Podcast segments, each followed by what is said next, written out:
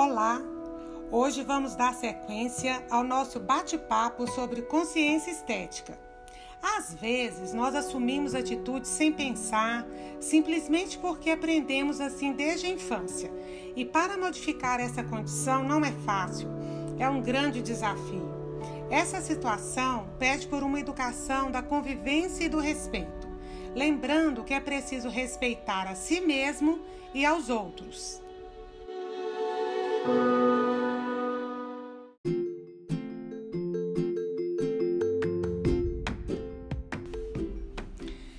Quando eu penso, reflito e critico os meus próprios costumes, surge esperança em modificar os meus comportamentos adquiridos e automatizados.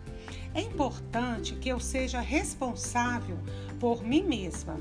E quanto mais responsabilidade eu tenho comigo, mais responsabilidade eu tenho pelo outro.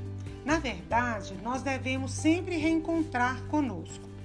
Então, eu os convido a pensar de uma forma ampliada e sistêmica, entendendo o nosso corpo como o primeiro ambiente Assumir-se como parte e complemento do processo de vida do planeta Terra nos ajudará a ter mais responsabilidade conosco e com as outras formas de vida. A educação, como um processo, possibilita a interação entre cultura e corpo. Dessa forma, será possível conhecer melhor o contexto social e nos organizar Quer dizer que eu conseguirei adquirir um comportamento político que será expresso e vivenciado frente aos meus problemas do cotidiano.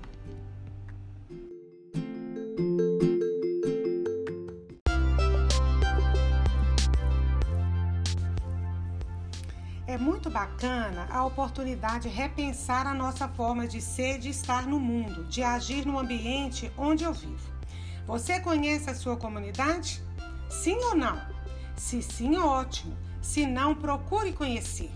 Porque é conhecer na sua comunidade que você conseguirá conhecer e compreender comunidades maiores. É bom ter o local como ponto de partida para um conhecimento progressivo e ampliado. O conhecimento e a compreensão do meio local ajuda a consolidar a identidade pessoal e social, reforça o sentimento de identificação e de pertença. Este fato nos permite situar-se e reconhecer-se como elemento de diversos agrupamentos sociais, da família às comunidades local e nacional.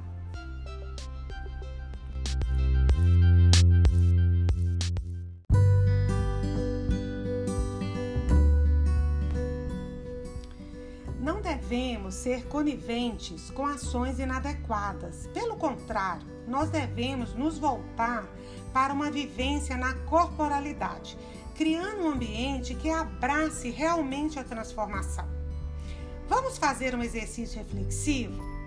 Esta semana você deverá observar suas ações no ambiente que você vive.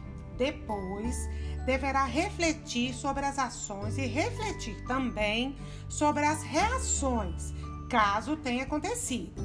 O ato de reflexão permite a busca de uma prática mais crítica e cada vez mais coerente com a realidade social que nós vivemos. Até a próxima. Beijinhos. Quem falou com você foi professora Marli Alvim.